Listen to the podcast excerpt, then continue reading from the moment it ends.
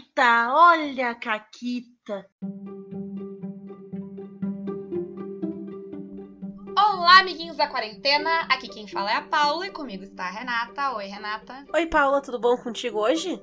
Tudo ótimo comigo hoje. Uh, e quem é que tá aqui hoje com a gente? Hoje temos um convidado especial. É verdade. Hoje a gente tem a honra de finalmente ter entre nós Jorge Valpasso. Seja muito bem-vindo ao Caquitas. Olá, pessoal, tudo bom? Gente, tô, tô nervoso porque finalmente eu tô aqui conversando com vocês e eu tô muito honrado aqui, muito feliz, muito animado pra gente conversar um pouquinho. Vamos nessa? Vamos lá. Somos três. Eu tô aqui pulando na minha cadeira. Não tô pulando, senão vai fazer barulho e a Paula que vai editar vai me Isso. xingar. Eu vou ficar brava. É, mas eu tô metaforicamente pulando na minha cadeira. Eu vou aproveitar esse momento para dizer que todo mundo que quer participar do Caquitas, por favor, peçam para participar do Caquitas, porque eu, eu, eu, a Renata é um pouco melhor que eu. Eu sou péssima de convidar pessoas quando eu ainda não conheço elas. Eu fico tipo, ai, eu vou incomodar. Eu... E aí eu sofro, entendeu? E às vezes eu quero muito que a pessoa participe, mas eu não tenho, não chego e convido ela e, e a recíproca é verdadeira. Então pode se convidar, gente. O Caquitas é tipo é isso aí. É, é, é, é livre. Zona. É só ir chegando. é bagunça. É bagunça organizada, mas é bagunça. Mas... mas antes da gente entrar no assunto de hoje, o Jorge tem uma caquita pra gente. Então, por favor. Ah, essa caquita, ela foi de certa forma marcante. Foi quase que um ponto de virada pro assunto de hoje. Tava eu testando o Lições RPG e um do, uma das coisas que a gente faz no, nos testes é não ser apenas o, o autor do jogo e tal, é, narrando. Então eu tava no papel de jogador. E tinha passado né, o que eu queria é, fazer um determinado playtest, algo mais focal, para um dos integrantes né, lá do, do Lampião para dar uma olhadinha e tal. E depois levei para um evento ele primeiro fez uma leitura crítica e tal, pô, bacana. Levei pro evento uma aventura, um, um, uma espécie de um jogo rápido, né, um, para fazer um playtest. E eu assumi o papel de jogador. Ali, tava ali com as fichas de personagem pronto e tal, para fazer aquela one shot de teste, para ver se o sistema tava, tava rolando e tal. Especificamente um, uhum. um detalhe na mecânica. O que, que acontece? É, como era uma, uma, coisa assim mais de playtest, eu levei um material que eu imprimi aqui e eu sou professor. Então é, tinha outras atividades, né? Tinha atividade de aula, tinha prova e tal. E quando eu levei para o evento, eu levei uma pasta com vários materiais impressos e passei uhum. lá para a pessoa que iria narrar já o material impresso, apesar de já ter passado também digital, né, para ele, mas eu falei, olha, tá, tem aqui também o material impresso. Ok. Tá lá rolando aventura e tal, e na aventura tinha um determinado prop, e nesse prop era um tinha um desafio. Sendo que a pessoa que pegou viu o, o, os outros materiais ali impressos e passou como desafio para o meio da aventura uma prova minha de história. o que eu fiz? Nada. Eu deixei os jogadores lá resolverem. É, aí virou parte da aventura. Muito bom. Ai, que excelente. Vai indo, né? Vai passando, entra ali e é isso. Que, que período da história aqui que entrou na, na aventura? Foi o processo do movimento abolicionista, né? Século XIX aqui no Brasil. Muito bom. Espero que tenha encaixado bem. O pior que encaixou, isso é que foi uma coisa muito louca, que fez o sentido dentro da aventura, porque daqui a pouco a gente vai falar sobre o que é lições, mas era uma questão de história alternativa. Uhum uma pegada de você ir para outras realidades que determinados eventos não aconteceram ou aconteceram de uma forma diferente, sabe? E apesar de estar tá fora meio que do escopo da, da aventura, o narrador ali, o mestre, ele conseguiu encaixar, fazer um, um twist na aventura para colocar o, o prop e funcionou. Ele improvisou, usou ali as mecânicas, tocou para frente. Aí foi bom, né? No final virou um playtest do jogo e um playtest da minha dois prova. Em um, quem Excelente, diria? já resolve dois, um. dois problemas. Exatamente. Ai. Mas, né, a gente já deu gostinho um pouquinho. Então, primeiro, pra quem, ao contrário de mim, a Renata já leu todas as coisas de. de do, todo o Media Kit do, do Lições, pra quem tá ouvindo e não ouviu falar ainda uh, do Lições, dá um geral, assim, o que, que é esse projeto? O que, que, que vai ser lançado agora, né? Uhum. Primeiro, para quem tá ouvindo, fiquem tranquilos, fiquem tranquilas, fiquem tranquilos que não é um projeto didático para você aprender história com questionário, nem prova, nem nada, tá? Isso foi a caquita que eu falei. História eu tô de boa. Isso é importante. prova de matemática, eu tô feliz. É, prova de matemática aqui, o Caquitas, a gente é um desastre. Como a gente já provou várias vezes. Eu mal Mas sei somar. é. Fiquem tranquilos que não é sobre isso, foi só o, o, o caos, né? A, a caquita.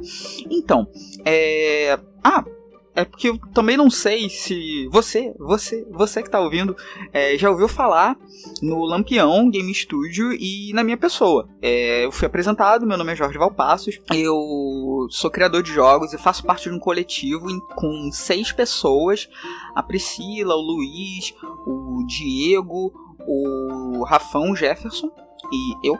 E nós fazemos parte desse coletivo que nós somos autores de jogos, é, tem card game, tem jogos narrativos, tem LARP, mas o grande foco é o RPG de mesa. E a gente está mais ou menos desde 2014, 2013 para 2014 é, no mercado. A gente já tem alguns títulos publicados. Eu tenho The Loyal pela Pensamento Coletivo, o coletivo tem o Belregard pela New Order, eu tenho alguns livros pela editora Avec, como Arquivos Paranormais, O Pesadelos Terríveis e Os Ceifadores. O Lições vai ser o próximo, é o meu quarto RPG pela editora Avec. E no ano de 2020, que é quando a gente está gravando esse podcast, foi publicado pela editora Chá, o Magos Lacunares da Torre Púrpura, em parceria com a Priscila. Então, ele é um coletivo que já está há alguns anos, com publicações tanto de linha editorial quanto independente, nós mesmos que publicamos, e também temos muitos jogos é, gratuitos e material de suporte para quem está começando a narrar, para quem está querendo ter ideias para aventuras. Então a gente tem esse trabalho também de é, formação de público, é, tanto jogador quanto narrador, quanto o pessoal que está entrando mesmo no, na cena. É, o sotaque já diz, né, que eu sou do Rio de Janeiro, não tem como negar, né, esse, esse S chiado e esse R também. E A gente entende, a gente se entrega o É. tempo todo que a gente já Ah, que bom. Esses tempos me pediram numa live que, ah, porque esse NPC aí vai ser paulista. E aí eu tava ali tentando fazer o meu melhor sotaque paulista e larguei um bar no meio, é óbvio. Ah, não tem como. Não tem como. E eu não entendo também os cariocas que dizem que carioca não tem sotaque. Eu acho que o carioca é um dos que mais tem sotaque no Brasil todo e acha que não tem sotaque só porque passava na- porque era da novela, né?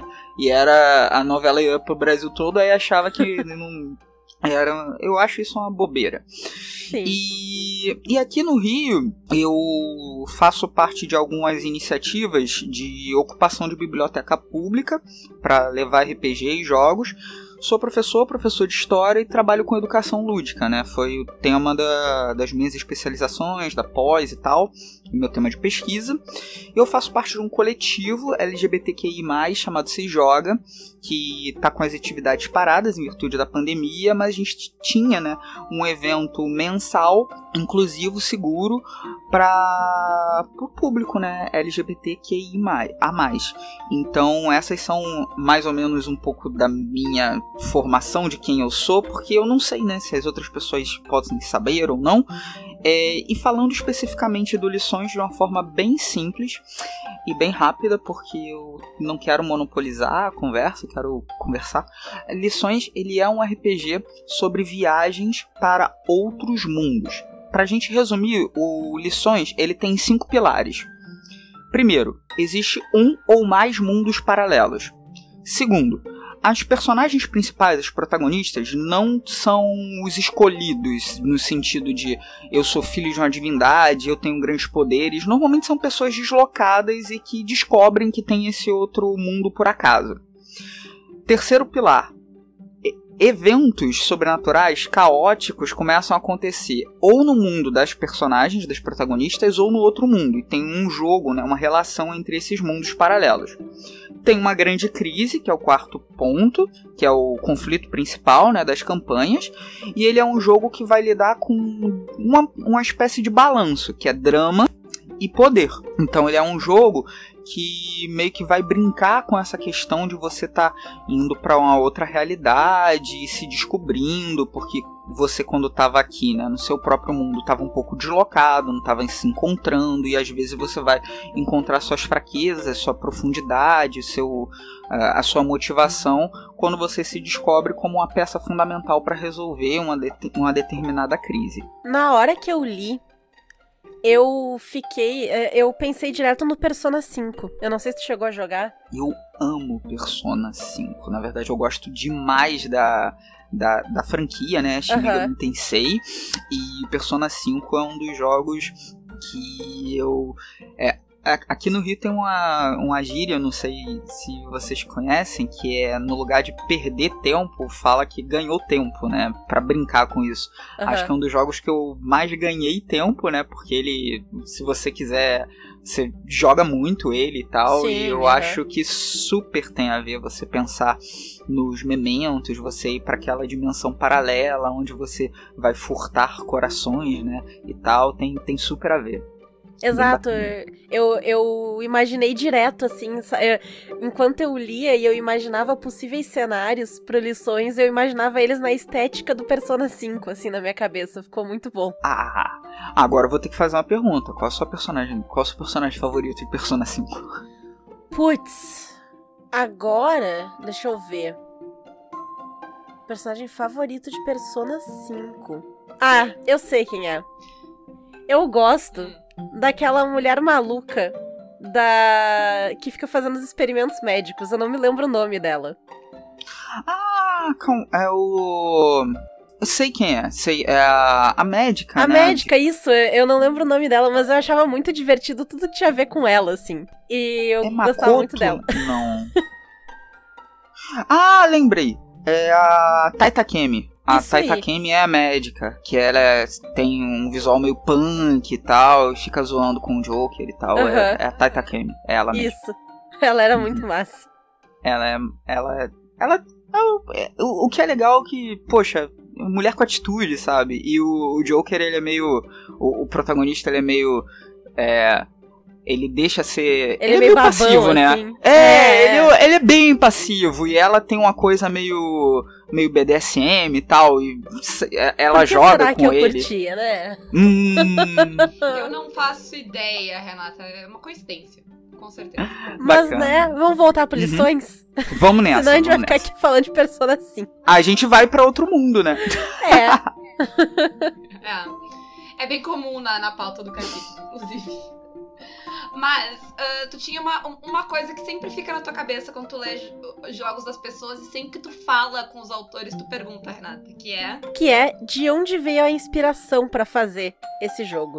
De onde é que surgiu aquela necessidade de quero contar essas histórias? Ah, sei lá, eu sempre curti é, essas histórias que você vai lidar com uma realidade totalmente diferente. Eu acho que desde a da, da minha formação como pequeno leitor, ó, pequeno leitor, gostava de, sei lá, Peter Pan, Alice no País dos Espelhos, no País das Maravilhas e Crônicas de Nárnia. Aí depois com, com videogames e na década de 90, final da década de 90, início dos anos 2000, tinha muito desenho animado japonês, tipo Digimon, Monster Rancher, El Hazard, que era isso de você ir para um outro mundo e lá uhum. ter algo fantástico. Guerreiras Mágicas de Reyes e todos esses é, cenários, esses universos, né?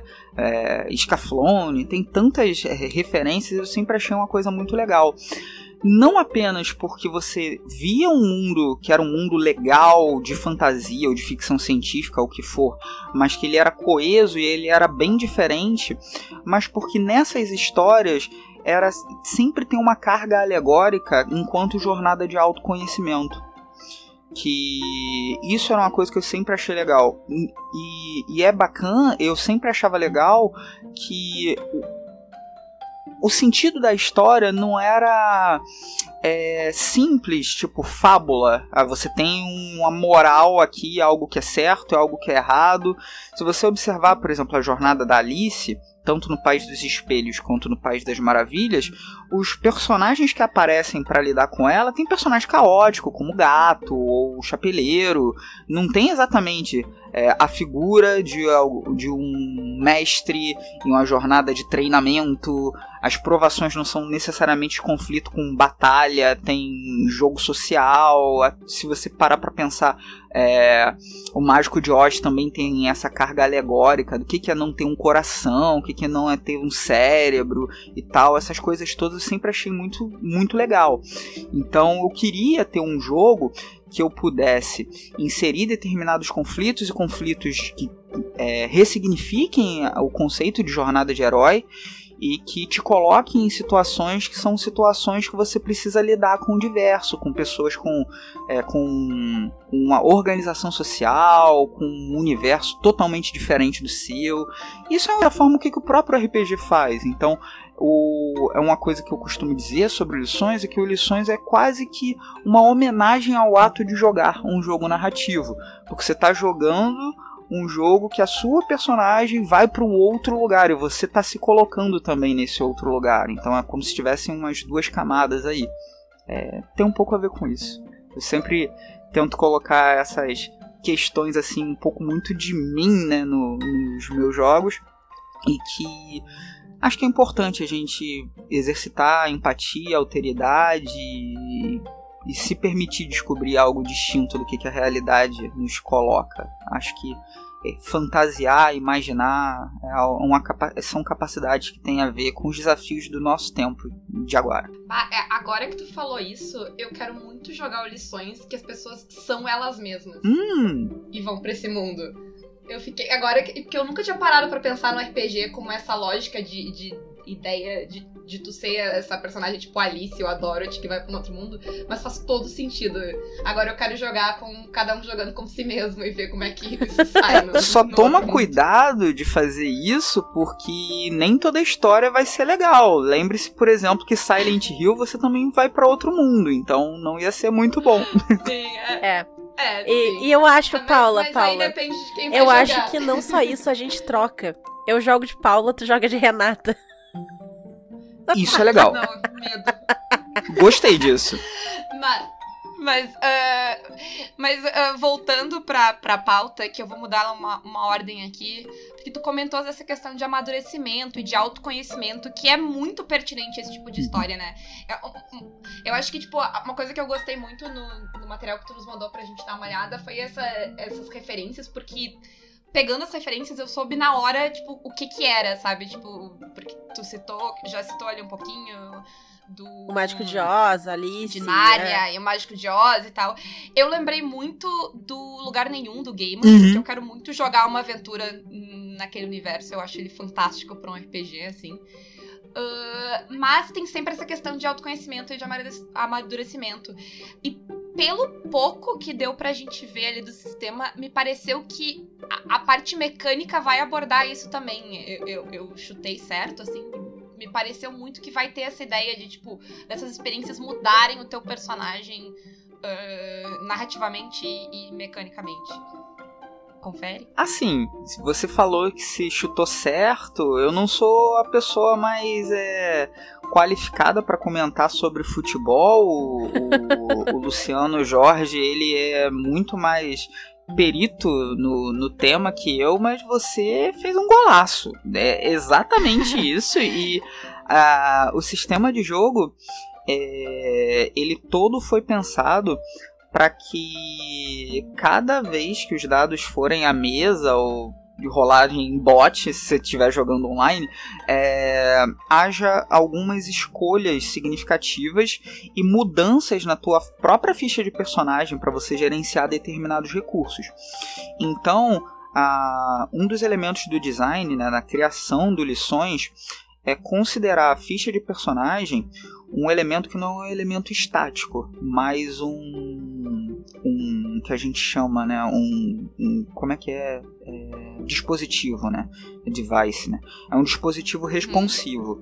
O que que isso quer dizer sem entrar no no academiquez, no algo muito difícil na criação de jogos?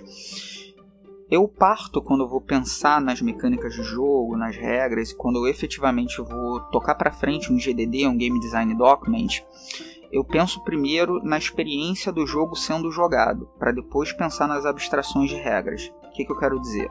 Eu busco imaginar as pessoas, uh, os rapazes, as moças, os idosos, as crianças jogando o jogo. O que, que as pessoas vão estar fazendo ao jogar o jogo, o que, que vão estar manipulando, quais são os dados, o que, que vai estar acontecendo, o que, que como que elas vão se expressar até corporalmente. Eu penso no fenômeno na mesa acontecendo.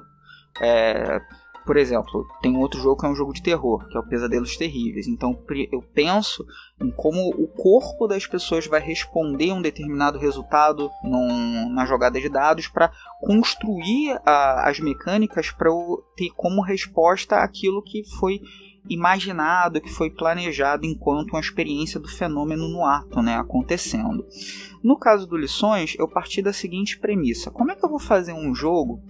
É, como é que eu vou pensar em um, um, jogo que tem a ver com drama e poder e que as personagens vão estar tá mudando com o tempo, vão estar tá aprendendo, que vão estar tá lidando com frustrações, emoções, afetos, se eu tenho uma ficha de personagem que é uma ficha de personagem estática? Que as coisas não vão mudar no meio do jogo. Como que eu busquei, como que eu tentei responder essa questão e felizmente me parece que fui bem sucedido pelos testes e espero que os jogadores também é, concordem ao jogar. É, eu coloquei a ficha de personagem com um aspecto é, relativamente minimalista, uma ficha de personagem bem pequena, com poucos elementos mas esses elementos eles são fluidos. O que, que eu quero dizer? Há seis atributos e esses atributos eles têm valores que são valores que são é, variáveis. Eu vou dar um exemplo que é um exemplo super tranquilo para quem está ouvindo o podcast. Acho que a gente quer ter um exemplo, né, prático e é muito fácil de Sim, entender dessa forma. É, vamos dizer que eu quero escalar uma parede o narrador vai virar e vai falar assim: olha, isso daí é um atributo, é uma aprovação, né, um desafio físico que você pode responder com agilidade ou com vigor. Ok, vou responder com vigor. Eu tenho vigor no valor D8, para quem está ouvindo o podcast. O D8 é o padrão humano. Você tem o D6 e o D4 abaixo da média humana e D10 e D12 acima da média humana digamos que eu seja uhum. uma pessoa diferente de mim mesmo na pandemia, ou seja, uma pessoa que não é sedentária e que tem o, o vigor D8. Beleza, eu pego o meu dado, jogo e obtenho um nível de sucesso que é um sucesso com um custo, que no sistema de jogo é chamado de problema. Esse problema vai dizer que eu consigo fazer o que eu quero, por exemplo, escalar o muro, mas eu vou ter uma consequência. O narrador ele pode segurar um ponto e ganhar um ponto que, é um, que vai aumentar a reserva dele, que é uma reserva de destino, que ele pode colocar mais problemas, apresentar um inimigo, gastando esses pontos de destino, ou ele pode imputar uma consequência que seria em um outro sistema chamado de dano. No Lições não tem uhum. barra de vida, não tem PV. Como é que funciona esse dano? O seu dado de vigor de D8 cai em um passo, vira D6. Uhum. Aí você vai falar: Poxa, é, eu me machuquei? Não necessariamente. Qual é a proposta do Lições? Imagina o seguinte: imagina que você é uma pessoa que está subindo ali a, o muro e você achava que ia conseguir subir o muro sem nenhum problema, mas dá um escorregão e fica um certo tempo é, quase caindo e consegue subir com uma certa dificuldade. Depois vai ter um outro desafio que você vai ter que provar o seu vigor novamente. Você perdeu um pouco de fôlego, mas além de perder o fôlego, você também perde a sua confiança. Sim, tá inseguro. Essa né? redução Exatamente. E o que, que a gente. O que, que normalmente se vê em um jogo de RPG tradicional? Que se você tem, sei lá, um valor de força 18, você falhou, tirou um 2 lá no D20, em um sistema tradicional. E você falhou. Você continua com a força 18 e no seu próximo teste você vai rolar continuando com seu bônus ali de força. Você não vai ter nada que vai é, retratar que você vai hesitar, que você, nossa, aquilo ali que seria uma coisa fácil, eu falhei, ou então eu tive um problema, eu não estou exatamente com a mesma confiança de antes. E isso pode ocorrer para uma ação mental, para uma ação social, digamos que você seja uma grande negociadora e eu ouço os podcasts Caquitas, eu sei que vocês gostam disso, de ter um desafio de resolver socialmente um problema que é um grande Sim. problema. E digamos que você tenha o atributo manha D12. Você entra na festa, vai pro camarote VIP e ainda pega a bebida que pisca sem pedir, sem pagar nada. Você é incrível.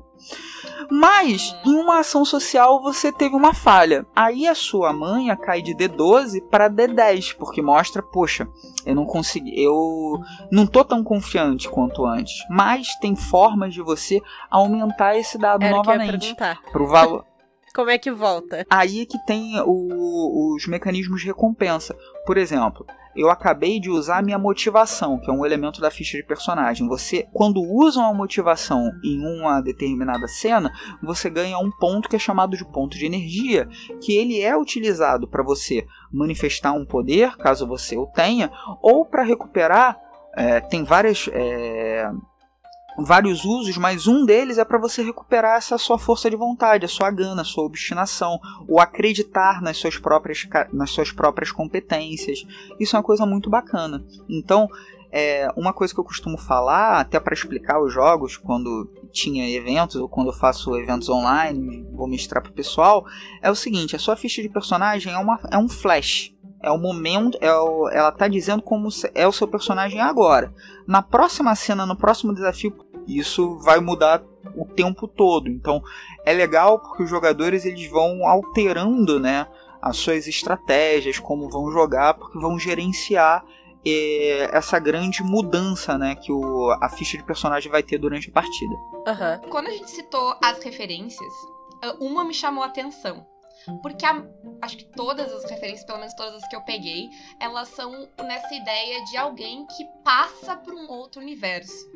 Mas na lista de coisas tem Jumanji, que na versão nova do filme é bem isso, tu vai pro universo do videogame.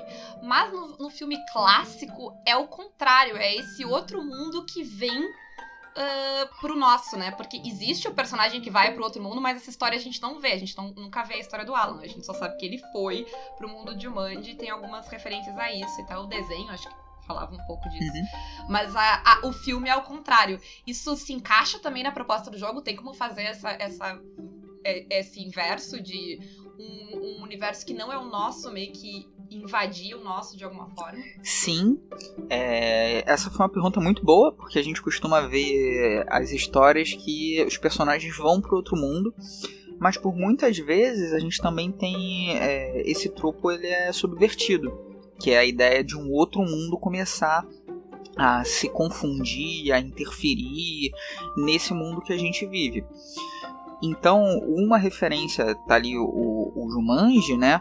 Mas até outras que foram faladas, como é, o próprio Digimon tem a ideia do, do Digimundo invadindo o nosso mundo. Agora eu vou falar só pra galera que é bem de bem viciado em Digimon mesmo, mas a gente costuma lembrar do Digimon dos Digi escolhidos indo para o Digimundo. Mas a primeira relação do Digimundo com os dois protagonistas, né, que é o Tai e a irmã, foi quando eles eram bem crianças e que eles viram o qual é a evolução? O Greymon, né, que é a evolução do, do Agumon, lutando contra outro Digimon, que agora não me recordo qual o nome, mas era um tipo um, pipi, um, papagaio, um papagaio ou um periquito gigante destruindo Tóquio. Isso, essa cena meio que fica bloqueada na memória do Tai, mas no filme do, do Digimon, isso é reativado, né? Ele relembra que ele já viu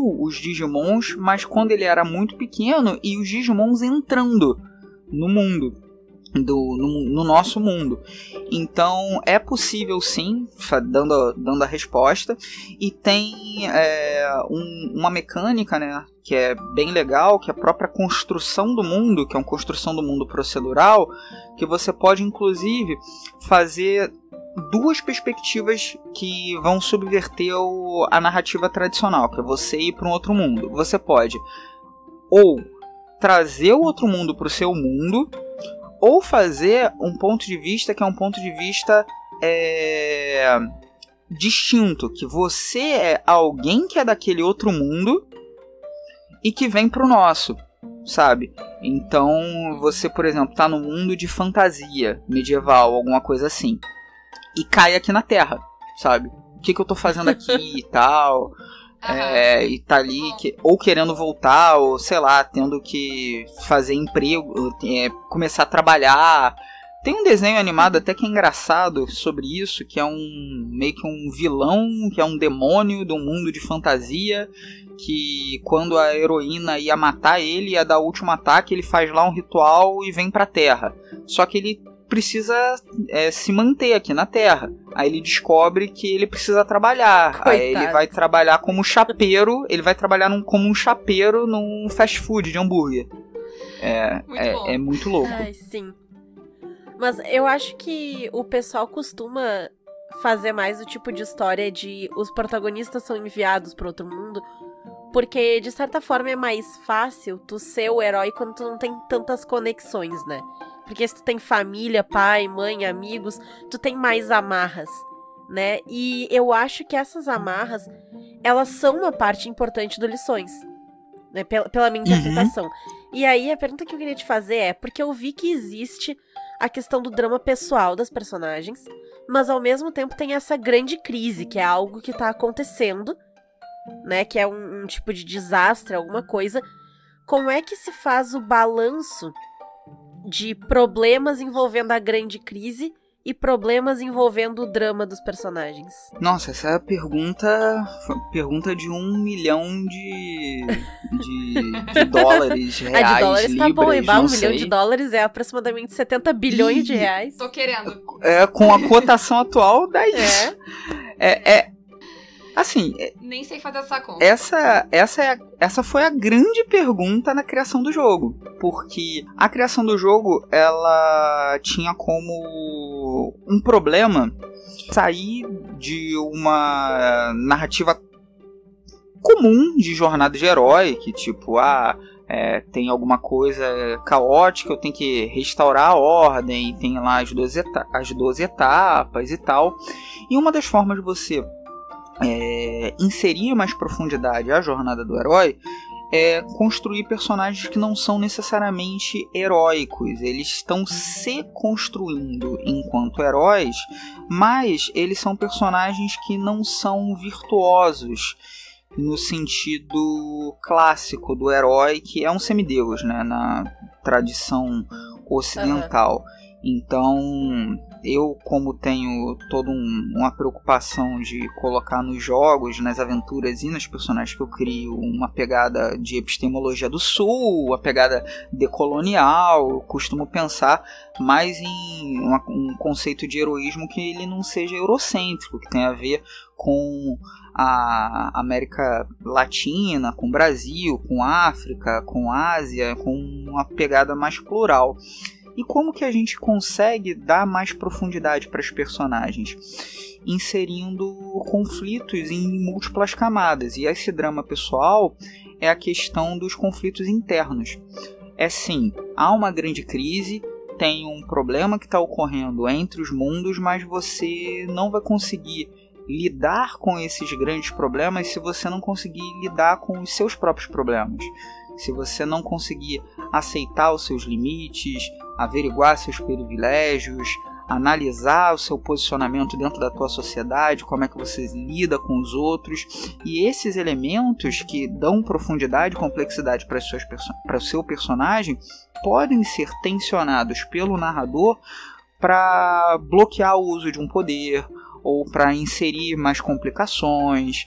Então você precisa, ao passo que o progresso da campanha é, você pode estar mais próximo de resolver o grande problema, a grande crise, enquanto você também não é, evolui enquanto pessoa, não cria laços, não se desenvolve também, você não vai conseguir progredir. Então é uma das é um dos elementos que eu tive de construir no jogo para que ele não se tornasse num jogo de fantasia de poder. Uhum. E esse jogo de fantasia de poder para mim é, ainda é o, o, algo bem comum em jogos de RPG e qualquer jogo narrativo, jogo de videogame e tal, costuma ter isso, né? Como é que eu vou resolver? É, eu acabei de obter um novo poder e acabei de derrotar um vilão. Então, o próximo desafio é um vilão mais forte. Em lições, a questão de jogo de escala de poder e tal não é, não faz sentido.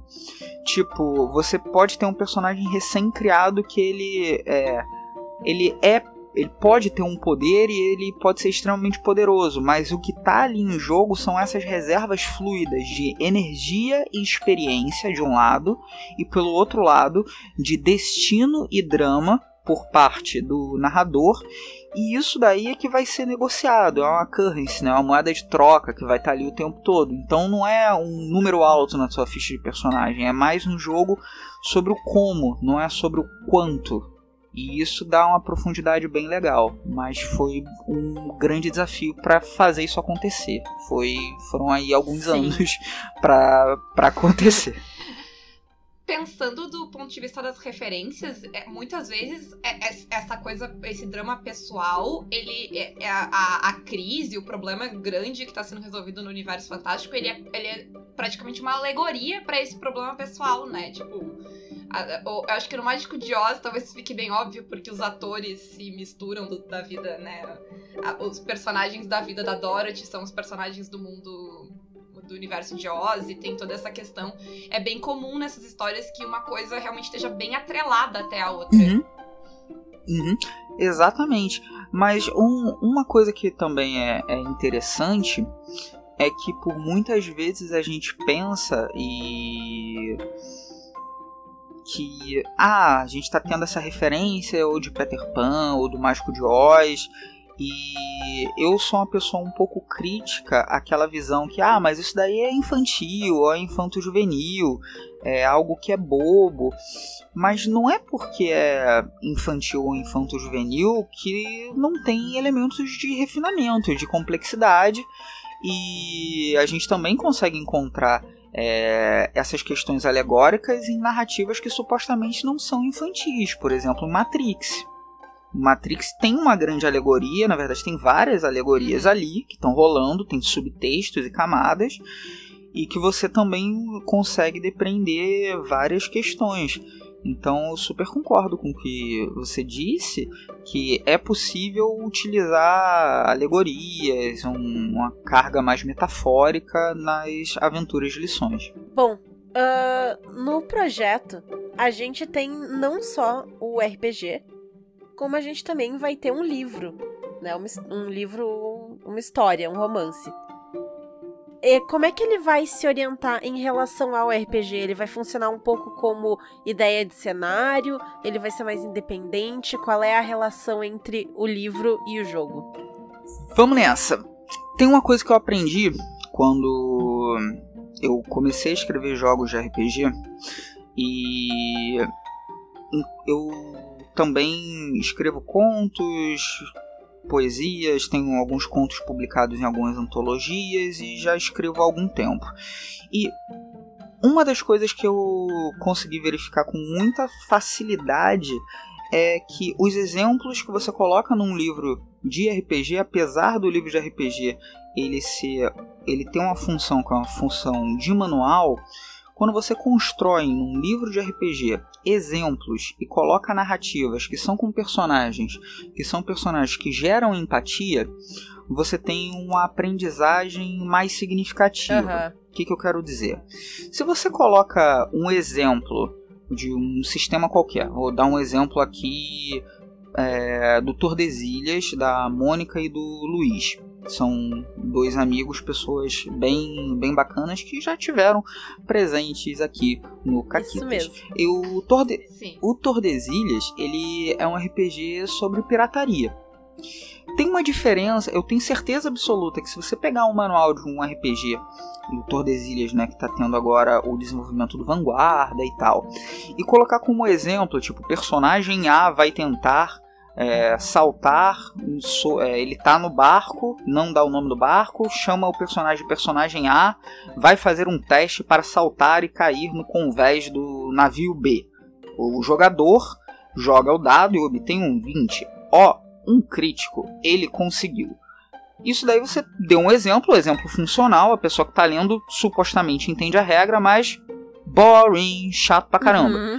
Aí você cria uma narrativa da pirata Lâmina Escarlate que vai vingar a morte da sua coruja de estimação que foi sequestrada pelo pirata salgado e ela vai dar um salto mortal porque ela quer cair já no salto demonstrando a sua altivez e apontar o sabre pro pescoço dele e rola o dado, tira o 20 e, sabe, mostra, um, constrói aquela narrativa. Apesar de ser um exemplo, isso não ser necessário, você coloca esse tipo de é, descrição, você já coloca o leitor no clima do jogo. Para vocês que estão é, jogando também Sétimo Mar, sabe que os exemplos ali do conto e tal, você tá lendo ali e já tá entrando no clima. E aí eu tenho essa, esse elemento de construção de ficção que está presente em vários jogos de RPG desde a década de 80, 90, mas eu tenho isso desde o The Loyal, que foi o primeiro livro que eu escrevi em parceria com o Rafão, lá é, em 2015. E muitas pessoas é, começaram a elogiar esses contos entre os capítulos são legais e bacana e tal. E eu comecei a não colocar apenas os contos para colocar em um cenário ou no clima do jogo, mas é, criar personagens que vão acompanhar a leitura do manual inteiro. Uhum. Para quem viu arquivo, para quem leu arquivos paranormais ou o Ceifadores ou o Encantos, acho que o Encantos é o que mais é, isso tá no, no ápice, porque no Encantos os cinco personagens lá do Encantos eles ganharam vida própria. Tem pessoas que entram em contato com a página do Lampião querendo conversar com os personagens, porque a gente fez uma ação de divulgação que cada personagem assumiu o controle das mídias sociais, a gente respondia como as personagens e tal. E isso foi uma coisa muito bacana, da gente é, criar histórias e publicar contos e falar de cenários sobre essas personagens. No Lições, tem quatro personagens. Esses quatro personagens são estudantes de um colégio chamado Colégio Estações. A Sabrina, o Felipe, o Lucas e a Anne. E o manual de jogo tem quatro capítulos. Cada capítulo é, todos os balões de texto, as caixas de texto, exemplo, dica e tal, são, são feitos por um desses personagens. Então, é, eu Jorge, estou me expressando no, na coluna central, no bloco central do texto, no corpo textual, e as margens do livro são os personagens desse mundo, que é o mundo de exemplo, que estão ali conversando com o leitor. E estão conversando de um jeito bem informal, bem às vezes zoeiro, e às vezes eles ficam me sacaneando, falando: Ó, oh, essa regra aqui tá explicada de uma forma muito difícil, eu vou explicar aqui de novo, ignora ele, lê só aqui do lado e tal. O texto tá todo assim, tá, tá bem legal. E esses personagens são adolescentes e eles viajam para mundos paralelos, né? Eles é, protagonizam ali as histórias que estão entre os capítulos. Eu já publiquei alguns contos do, do universo deles, tem, tem lá no meu Medium, dá para ler gratuitamente. E o meu editor, o Arthur Vec, ele gostou muito né, da, da proposta e ele já estava querendo me publicar há algum tempo, desde o Arquivos Paranormais, que tem ali os, os contos e as agências, né, que tem as histórias da, das agentes, da Fei, da Nancy, que é de invasão alienígena e tal. Aí ele falou, poxa, então a novel, né? Vamos fazer uma light novel e fazer um projeto conjunto. E esse projeto ele é interessante porque ele já vai apresentar um cenário, ele tem ali um, uma história completa, que é de um cenário de terror escolar, E, tipo, se você gosta, já deve ter visto Carrie a Estranha. Tem, é, é, um, é um terror escolar que vai lidar com um jogo de poder, bullying, algo nesse sentido. Só que vai ter meio que um mundo alternativo, né, um mundo paralelo de horror. E a ideia é que esse romance ele seja uma série, é o primeiro volume de uma série que cada, cada volume vai ser para uma realidade diferente, né, para um universo diferente que está no RPG.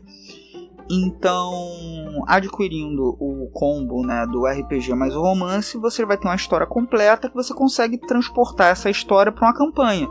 Então você tem um cenário completo, né? Só os seus jogadores não lerem, né? O, o romance que você tem a, a proposta completa ali de uma campanha. E os personagens prontos também, tudo, tudo certinho. Mas é importante deixar claro que quem gosta só de literatura pode pegar só o romance, ou você pode começar a jogar RPG pelo lições. E também, se você quiser adquirir só o RPG e não pegar o, o romance também, pode adquirir só o RPG, mas o combo, além de sair com um preço mais em conta, ele já vai ter um cenário completo com a proposta ali de campanha prontinha para jogar. Fica a dica então. Bom, e outra coisa é, legal que, que é, se tudo sair conforme planejado, vai sair junto no financiamento, é a ideia de jogo solo, certo? Então, para terminar, assim, pelo menos de nossa parte, aí fica à vontade para dizer também o que mais tu quiser, mas como é que vai funcionar essa ideia de, de jogo solo por lições? Isso do, do jogo solo já é uma. É como o Jefferson fala, a gente já namora a ideia da narrativa compartilhada há bastante tempo. Tem até um jogo que eu, que eu escrevi com ele, chamado Shanahan, que ele é um jogo bem de narrativa compartilhada no qual a figura né, de um narrador, exatamente, de uma narradora, não é tão fundamental, por assim dizer. Mas a gente, nos últimos dois anos, tem estudado bastante os jogos que são GMless, né, sem ter a necessidade do narrador, e o modo solo para jogos né, com emulador de, de narrador, né, com oráculos e tal. Nesses dois anos, a gente já, já construiu um suplemento para arquivos paranormais chamado Guzmão, que ele é, é para você jogar solo ou jogar sem narrador. E o Palos, que é o último jogo do Jefferson, ele já tem esse modo sem narrador integrado. Para o projeto Lições é uma meta extra que ele é, nessa meta extra vai ter um modo de jogo que você pode jogar tanto sozinha quanto é, você pode jogar com amigos, só que sem ter uma figura fixa como narrador. E aí você pode, por exemplo, transformar uma partida de lições num party game. Ter uma reunião na sua casa, várias pessoas nunca jogaram RPG, ninguém quer mestrar e tal. Utiliza esse suplemento para estar tá emulando essa figura de narrador e jogar de uma forma totalmente por meio de narrativa compartilhada. É, uma coisa que a gente costuma falar é que não é que não tenha o narrador, é que todos ganham o papel de narrador usando, né? Então, no lugar de não ter o narrador, todos se transformam em narradores. Uhum.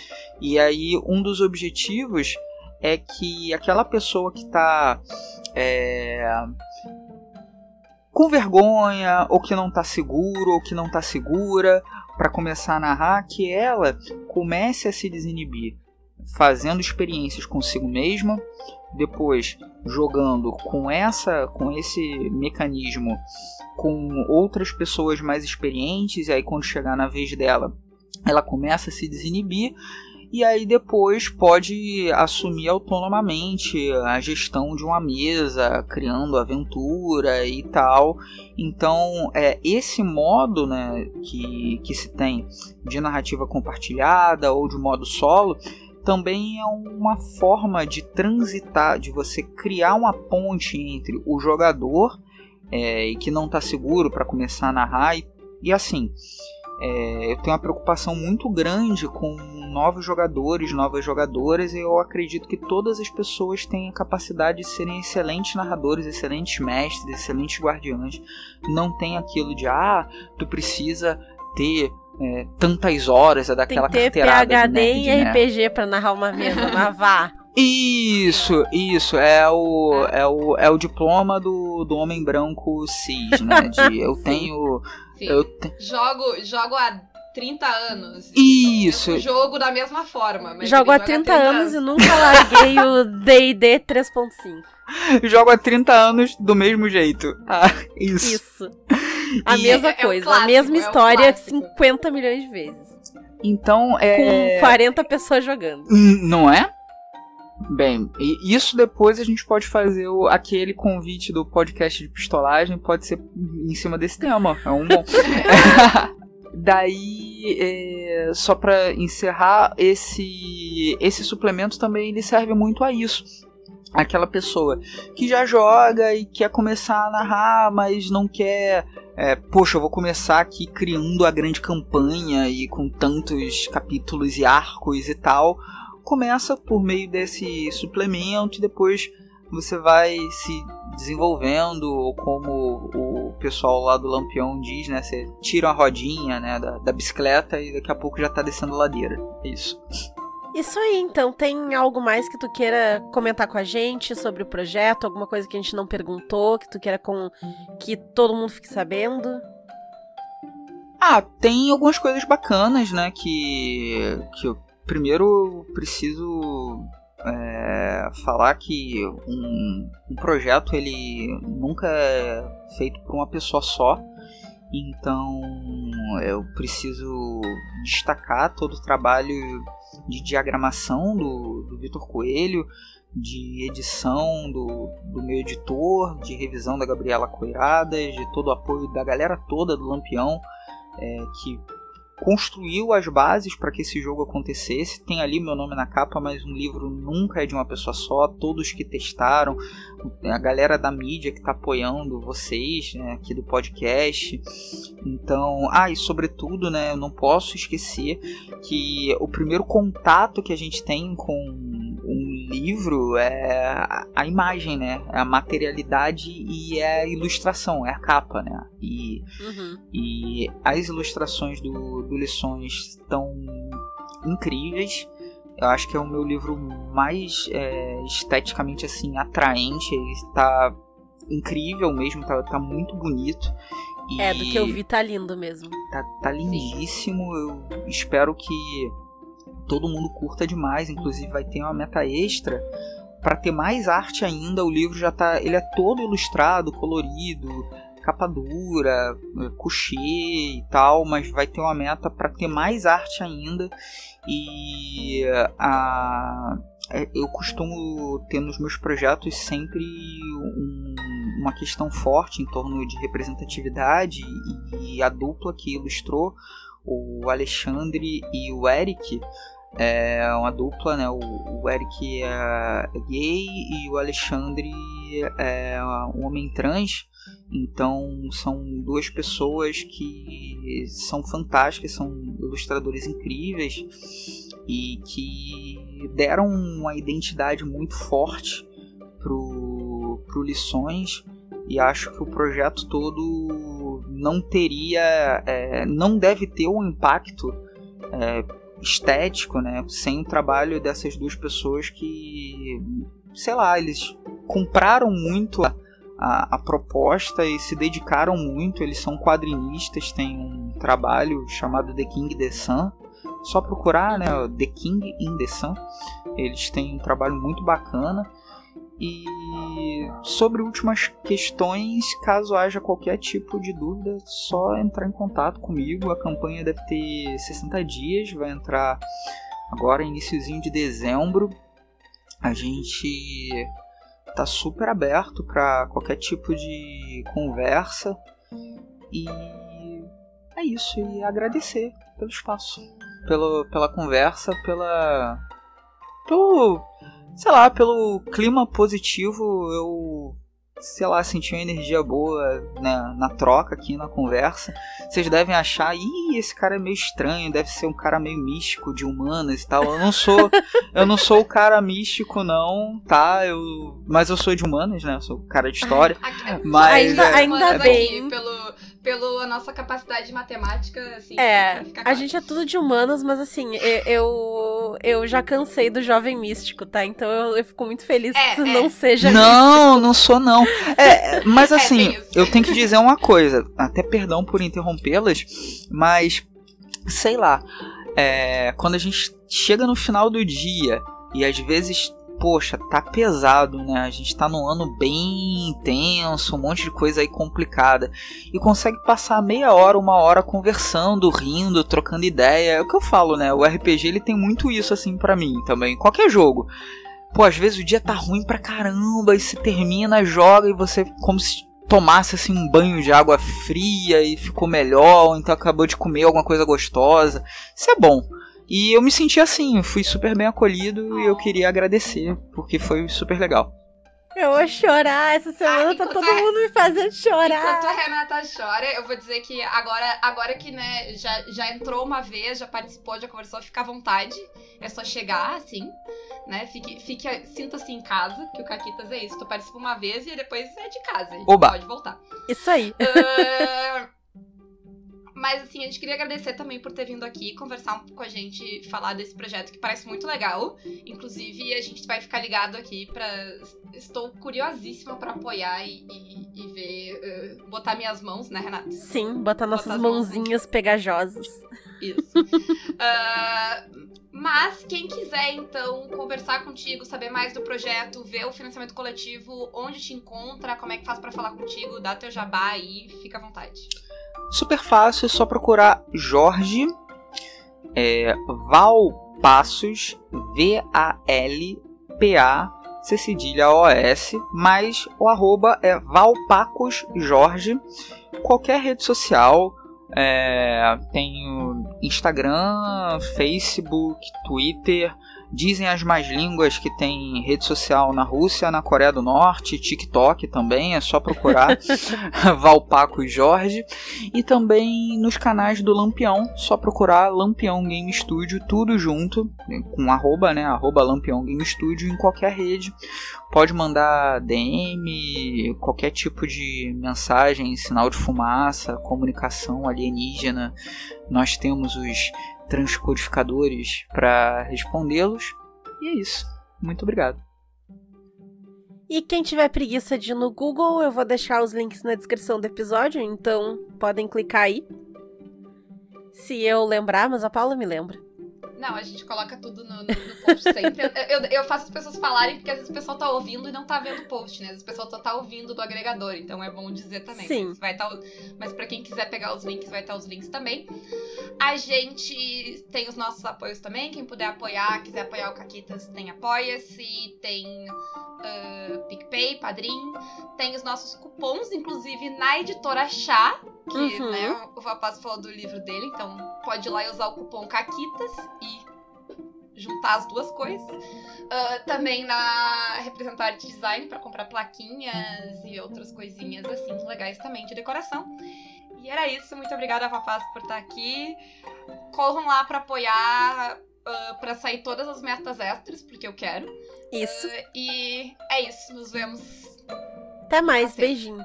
Tchau, tchau. Beijos.